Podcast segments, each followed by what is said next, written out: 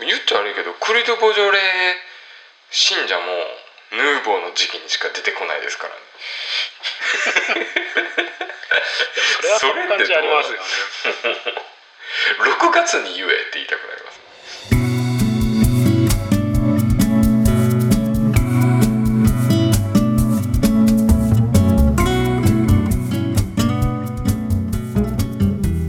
皆さんこんにちは。クロードですお酒を飲みながら醸造酒にまつわる話をする番組醸造チャンネル by クロード。業界関係者でということで 黒田さん今日はよろしくお願いします。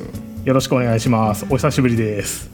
だって醸造チャンネルがさ全然配信されんからやっぱこのオープニングちょっと入れときたいなっていうのあるじゃないですか。いやもう本当に取る余裕がないぐらい本業が忙しくって、うん。いやまあ完全に言い訳なんですけどねでもそれぐらいなんかリアル感あるとやっぱり匿名醸造家だから実はあいつ嘘っぱちじゃねえのみたいなところもあるんでリアルにね忙しいってなると あ本当に醸造家なんだっていうのもあるかもしいやいやれないですよね。まあ、飽きただけみたいな挫折したんや みたいなすぐ思われそうですけど。まあまあちょっと暇見てねまた再開できたらとは思うんですけど。あの先週のやつ聞いてくれたでしょ？あのボジョレ考察。はいもちろん聞きましたあの流れで醸造家視点はい。でボジョレ・ヌーボーをどう見てるかっていう話をめちゃくちゃ面白く深掘りしてほしいんですけど。めちゃめちゃ面白く。いやいや僕に振られてもさ先週と同じ話しちゃうからさ。端的にその醸造家はボジョレ・ヌーボーはどう思ってんのかとかーうん。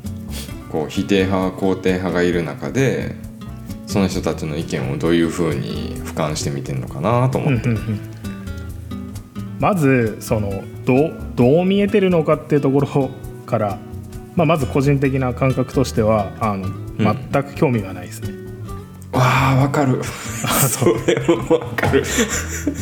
ななんだろうそのほその他のお酒全般とあの、うん。一緒、うんうん、なんでかっていうとこれ前もちらっと喋ったんですけどうんやっぱ関係ない話なんですよね。よその生産地のことって。うん。あのまあその今年の酒がどうだったとかその毎年出てるこんなに大きいイベントってないじゃないですかお酒の中で。も、世界的に盛り上がってて。ですごいとかそういうのは分かるんですけどうんボジョレ・ーヌーボー飲んで今年の出来がこうだから数年後はこうだみたいな予測って全然自分たちの酒には関係ない話じゃないですか。うんうん。うん、だからボジョレ一生懸命飲むんだったら、まあ、せめてそのうん。まだ日本の他のエリアよその醸造所の新酒かき集めて飲んでる方がまだ勉強になるぐらい。買ったりせんしないってことですよね全く。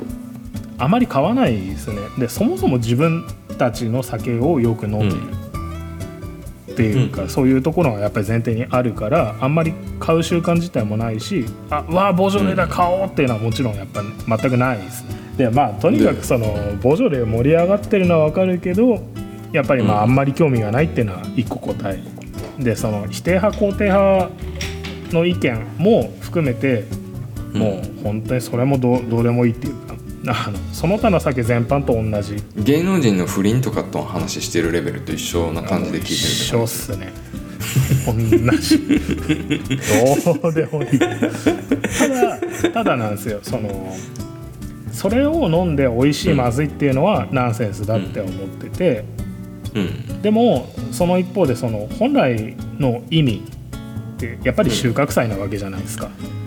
うん。うんでもともとその天候によってだいぶその収量であったり質が変わる農作物一般、うん。ちゃんとその1年いい天候に恵まれました。ね怪我なくちゃんと作りを終えることができました。もちろんその前段階の畑の段階でもちゃんといいものができました。1年間お疲れ様でしたっていうところの大事な儀式ですよねそれって。うんうん。1年を通してちゃんといいものが取れたっていうところのみんなをねぎらう会自然に感謝する神に感謝するっていう大事なお酒なわけで。うん。うん。だからもうそれが飲めるってこと自体が非常に尊いことなわけで、うん、だからそれの質がどうこうっていうのは正直二の次でいいと思う。ちゃんと原料取れました。酒になったっていうのは大事。今年っていうかその去年コロナだったんで2020はめっちゃ数が少ないですって煽られて僕結構買ったんですけどはい。日本ワインの2020の収穫は全国的に見てやっぱ減ってます。あんま関係なし。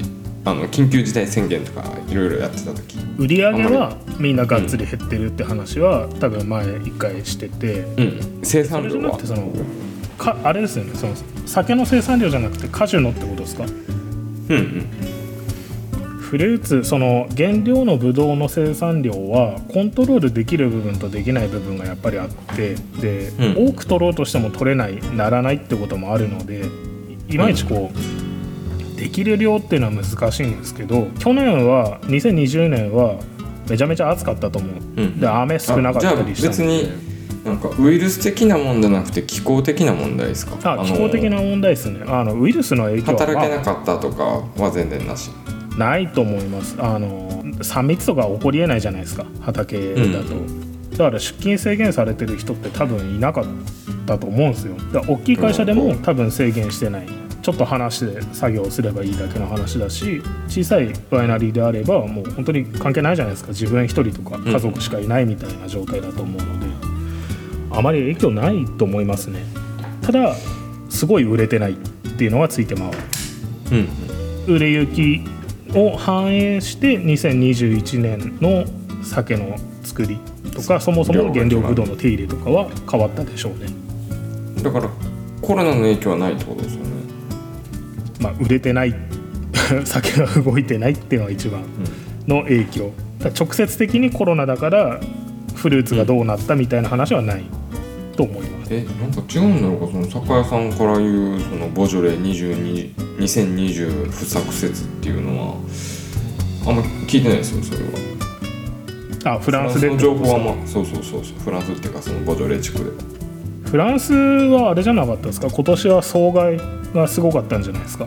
あじゃあコロナとかじゃなくて気候的な問題でってことなんですね。遅霜がひどかったっていうのが大ニュースになってたと思うんですよ。寒波が急に来てで、ひどいところで何割減って言ったっけかな？6割減だか5割減だかまであの、うん。終了2021年は落ちるみたいな。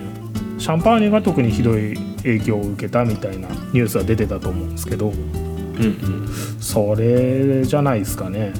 うん。でその辺にアンテナ張ってる人はこう買い占めして転売するんですかねいやどう。なんですかね。結局でもネゴシアが先に抑えるでしょうからね。うん。今から買えるところってあんまり買い手がついてないところとかじゃないですか？それちなみにコロナで量が減ったって言ってるんですか？いや僕もね記憶が定かじゃないんですけどなんか煽られてもうなくなるよみたいななくなるって聞いたら買いたくなります。あああれっすね。畑の状態っていうよりかは多分酒が売れてないからうんじゃあ新しいの作るのはちょっと控えようってなるじゃないですか。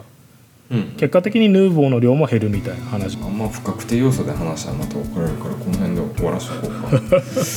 じゃあちょっと黒田さんあんまり面白い話せんから僕から来週にとっといたなんかぶっ込み話していいですかね？どうぞ。否定派でよくある話っていうのがそのヌーボーじゃなくてクルボジョレの命みたいな感じで話よく聞きうませんーんよく聞きますね。あるでしょ。はい。僕思うのがね彼らクルボジョレそんな飲んでないんちゃうかなって思うんですよ。ね まあそれは分かんない話ですけどね。えななんでそう思う？君君クルクルデボジョレずっと飲んでるって問いただしたくなるというかそこまで押すんだったらちょっと毎日とまでは言わんけど週1ぐらいは飲んでないとあんまり説得力ないなぁとは思うんですやっぱりあれですよねそのボジョレーが美味しくないからって言ってるんですよね。いやヌーボーだけじゃない。クルデボジョレもあるんだとかって言ってるけど俺言ってる人に限ってあんまその見たことないなぁって思うんですけどね。まあでも確かにこうツイッター見てタイムライン覗いててもその、ブルゴーニュのその有名な生産者のものとか、うん。まあ、格付けボルドーのものとかって、まあ、よく見ますけど、うん。クルデボジョレーそんなに私見たことないですね。でしょ？うん。それもな言っちゃ悪いけどクルデボジョレ信者もヌーボーの時期にしか出てこないですからね。それはその感じありますよね。6月に言えって言いたくなります6月に来るでボジョレ押してこいみたいな。っていうふうになんか一悶着を起こしたいんですけどなんか悶着を起こせるようなことないですかね？あ面白いことってそれはあれでしょ燃えそうな。もんちそうそうそうそうそう。そう燃え燃えそうなことはちょっとあれですね。出ないですけど。まあなんだ新種についてっていうて、ちょっとまた所長の出したあれとは違っちゃうんですけど。うん。そのソーダさんからコメントでいただいてるそのまるまるの山梨とかっていうとこ救ろわれましたね。いやこれ話そうと思ってたんで あそうですか。オッケーオッケーボジョレ・ヌーボーすごいこう定着してるじゃないですか。うん。11月の。第3週の木曜日でしたっけ？うん。まあ毎年ちょっと日付自体は前後しますけど、まあ、11月はボジョレっていうので大体定着はしてきてて。でも日本でもワイン作ってるのに日本のワインの新酒って全然話題に上んないじゃないですか。うん。で唯一唯一うまくできてるのが山梨。山梨のヌーボー。うんうんでこれは11月3日が解禁日って決まってるんですよね。うん。なので3日の日とかこうニュースとかご覧になっていた方見てるかもしれないんですけどその解禁の話とかなんかワイン風呂とかイベントもちょこちょこやってて、まあその県内の生産者で足並み揃えてやってるっていうようなうん。ところだとは思うんですけど山梨以外って足並み揃わないんですよね。で例えば隣の長野なんか見てもうんないんですよ。あの大体この辺からこの辺で新種出てきますよみたいな案内はあるんですけど解禁日この日っていうのはない、でうん。日本全国まで 目を広げてみると早いところはお盆ぐらいにもう新種出てくるんですよね。おおほうほうほうほうほうほう。あの中国地方なんかは早いんですよでまあ基本的には暖かいところが早いから。お盆ってもう絞りたて新種じゃないですか。もうなんかそんな勢い。そもそももうブドウ取れるのっていうような勢いじゃないですか。うん。でやっぱ6月だからはお盆に出すってことはうん。一月以上前に何かやってるんですよね。アルコール添加？プシュいやいやその作る普通に酵母添加してお酒作りが7月スタートってことですよね。西のあったかい地方ほど早い傾向があるし当然北海道は遅いわけじゃないですか。素人目線から言ったらじゃあ山梨が11月3日で全国で足並み揃えないんだったら近辺県は11月2日で出してやる足並み揃えろみたいなチームワークが生まれてもいいと思うんですけどそのチームワークが生まれないぐらいギスギスしてるってことです仲間い同業者が仲いいっていうか同業者がライバルになる。両方じゃないですか。基本的に仲あのいいところと悪いところとはもちろんいろいろあるしそこはこうんうん。個々の関係性次第ですけどうんワイン全体の市場の5%は日本ワインの市場なわけじゃない。でそんなもんって言われてる言われてたと思うんですけどだからすごいパイがちっちゃい状態だから、ん。競争せざるを得ないって状況はまあもちろんあってうんでしかも新種ってなるとまたすごいニッチなわけですよね。でそのニッチな新種市場を早く取れるのはあったかい産地の人たちなわけですよ。うんうんだから西側の人たちは出そうと思ったら7月8月で出せるから。だからそこうんは同じ県でも気候が違うってことなのね。だより温暖なところから早く新種はできてくるだろうっては思う分かるので少なくとも絶対北海道が一番遅いわけじゃないですか。寒いんだもん。うんうんうんうんだから足並み揃えようとしたら北海道が新種出せる時期に合わせるっていうのが一番綺麗だし11月3日に解禁っていう山梨もあの綺麗なんですよね。だって出そうと思ったら山梨もっと早く出せるっすもん。うんうんうんだから11月3日で全国で合わせるっていうのはできるんだけどそこまで踏み込めないっていうのはなんだろうなちょっと課題なのかなって個人的には。ちなみに同じような問題はうん。日本酒の方でもあって、うん。その清酒は新酒の解禁日は決まってない。うん。のとあと冷やおろし。うんっていうその冬にお酒作りますひと夏越して秋に味が乗ってきた時に冷やおろし秋上がりって名前で出しますっていうのはあるんですけど冷やおろし秋上がりって言ってるのにあの最近は 7月に出すところもあるんですよ。抜け駆け。そう。やっぱりそのマーケットがちっちゃいからあ冷やおろしだ秋上がりだって言ってパッて手に取っちゃう。で手に取って飲んだらもうその後出てきてもこの前飲んだしなって言って他のはやっぱり買わない。だからなんかやっぱちゃんとでも秋上がりって名前なんだから、うん。10月ぐらいまで待てよってやっぱ思うんですよ。なんかみんなでちゃんとやっぱ日決めてここがいいんじゃないのっていううん。まあ、お金取るっていうのは大事なんですけどそれだけじゃなくてちゃんとあのなんて言うんだろうな。まあ綺麗な商売をしたいですよね。だから文化破壊ですよね自分たちから。そんなことやってたら,、うん。だワインの新酒についてもやっぱりちゃんと業界清酒よりもその業者数も少ないんだからちゃんとこう固まってみんなで協議して、おいい落としどころを作った方がよろしいんじゃないでしょうかってやっぱすごい思いますね。あなんかリンゴスターさんからの質問入りました。単純に気になるのはヌーボーはうまいよって勧めれる日本ワイン的なものなんでしょうか？ん？単純的にヌーボーはうまいって勧める。うん。あだからヌーボーうまいもんかどうなのかってことですよね。黒尾さん的にどうですか？うーんうまいですよ。うまいっていうかなんだろうな。ヌーボーがヌーボーの時が一番美味しいお酒の方が多分多いと思う。んですヌーその早飲みって結構私のイメージは自然派ワインっていうイメージあるんですけどあごめん。自然派ワイン以外のジャンルで早飲みワインってどういう違いがあるんです？普通のそのなんだろう3年置くワイン5年置くワイン10年置くワインってあるじゃないですか。はい。その違いは何？どれだけ研気的に作ったか製造段階で酸素をどれだけ与えて作ったかっていうのと、それはコントロールできるんですか？自分で。できますね。その単純に発酵容器に蓋がついてるかついてないかっていうところが一番の違いです。であとはあのマロラクティック発酵してるかどうか。マロラクティック発酵かけてない状態のワインだったら熟成かけるのはちょっと危ない危険だと思うのでー。早飲みの方が多分美味しいでしょう。ねそれ目印とかないんですか？賞味期限みたいなの書いてないじゃないですか賞味期限値段はでジャッジ。賞味期限は多分書かないでしょうけどうーんまあ値段っていうのは1個判断基準ですね。あとうん。の飲んですよね。飲んで乳酸の味がするのか しないのか。なんでって。我々開けるまでわからんやないですか。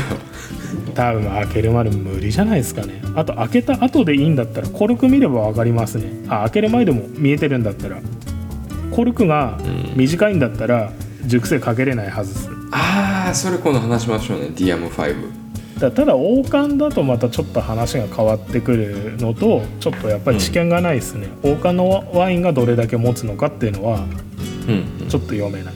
えただ値段でジャッジってことで、じゃあ仮に2000円以下だとしてやっぱりあんまり知見がない人って2020とか2021を今飲むってなったらちょっと抵抗あると思うんですよ。でなんか市場に例えば安ワインでも例えばボルドーの2000円ぐらいのやつがあって2005年と2008年があったらあんまり馴染みない人って古いのが正義みたいな感じで2005年も無条件で取ったり取って買ったりするんですよ。うーんそのあたりのジャッジングというかさ。だからその2005年だから15年ですよね。まあ16年、うん。1 5 6年をちゃんと熟成できるワインってかなり限られてると思うんですよ。うんうんうんうん国内の生産者んごめんじゃあ見て。2005年はちょっと言い過ぎた。じゃあ2015年と2018年にしようか。が、まあ、棚にあってドラッグストアで。うん。大体みんな2015まあ同じ価格でってことですよね。そうそうそうそうそうそうで同じ銘柄なんですよね。そうそうそうそう難しいところっすね。まあその熟成できるものなのかっていうそのポテンシャルがあるのかっていうところとうん。そもそも。ポテンシャルはないでしょもうそもそも。ってなると あともう腐ってるか腐ってないかだけでも腐っててもさみんな味もともとの味知らんからさこんなもんだなって多うん、飲むじゃないですか。あワインってこんな味なんだなってなっちゃそう。うそうそうそうそううそうそう。えだから醸造家からしたら別に新しいの飲んどきゃいいよってことでいいんですかね。それが聞きたいんですけど端的に。ああ基本的には新しいものを飲んでほしいっていう思いはあります。じゃあなんでかっていうと。2020と2021が並んでたら2021を間違いなく買えっていうことですか？ううん、私はそう考えます。なんでかっていうと毎年我々の技術も上がってってるからうんうんうんうん毎年美味しいものを出してるつもりではいるわけですよ。もちろん去年の反省点を今年に生かすみたいなことですよね、そう。だから去年これがダメだったなって言ってうん。改善しようとして何かが何かを変えるんですよ絶対。うんうんで変えたやつが当たるか外れるかはまたちょっと別の話ではあるんですけどとにかく変えてはいる、うん。トライはしている。なるほど。だもちろん新しいワイナリーさんの方があの、新しい知見に基づいたワイナリーを設計段階からやってるので、うん。もう古いところがいじれない排水だったりとかそれこそそのああのなんだ前ちらっとお話ししたグラビティフロー。うんうんうん工場をその多段階で作って、工程ごとに階層を分けるとかっていうのはもう建屋作っちゃったら後からっていじりにくいわけじゃないですか。だからそういうところはもちろん一番今現時点でいいとされてるものをやってるメーカーさんが多分多い。ただそれ以外の設備がそのしっかり投資されてないんだったら、うん。うん、新しいけどやってることは古いか古かったりっていうのは全然ただ古いからダメってわけでもないのでその辺はやっぱりそのできたものとうん。あとやっぱ文献っていうかそのもう分かってるデータとの付き合わせですよね。じゃあ最後に聞きたいのは、まあ、ボジョレ・ヌーボーの話なんですよ、うんうん。まあ、ボジョレ・ヌーボーで締めたいとは思うんですけどそのボジョレ・ヌーボーって結局新種早飲みって言われてる中で航空便船便とかってあってうん。で船便はやっぱ安いしその航空便でその解禁日近辺に飲む気分的な盛り上がり的なお祭り的な付加価値もあると思うんですけどその航空便がおの波が終わった後船便が終わった後2021年のボジョレーの正式な賞味期限っていつぐらいだと思います？あそのなヌーボーとして来たやつのそうそうそう。賞味期限。味期限。完全な賞味期限。そのなんだその賞味期限はあれですよね。本来の賞味期限普通の賞味期限って考えていいんですよね。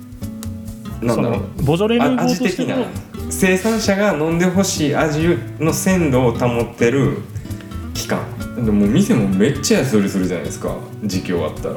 うんめちゃくちゃ短いような気がしますけどねでも多分日本に入ってきてるやつらってその、ん。ボジョレ・ヌーボー買って濁ってたことって多分ないと思うんですよね。うんうん。あの綺麗なろ過かかってるやつ入ってきてるじゃないですか。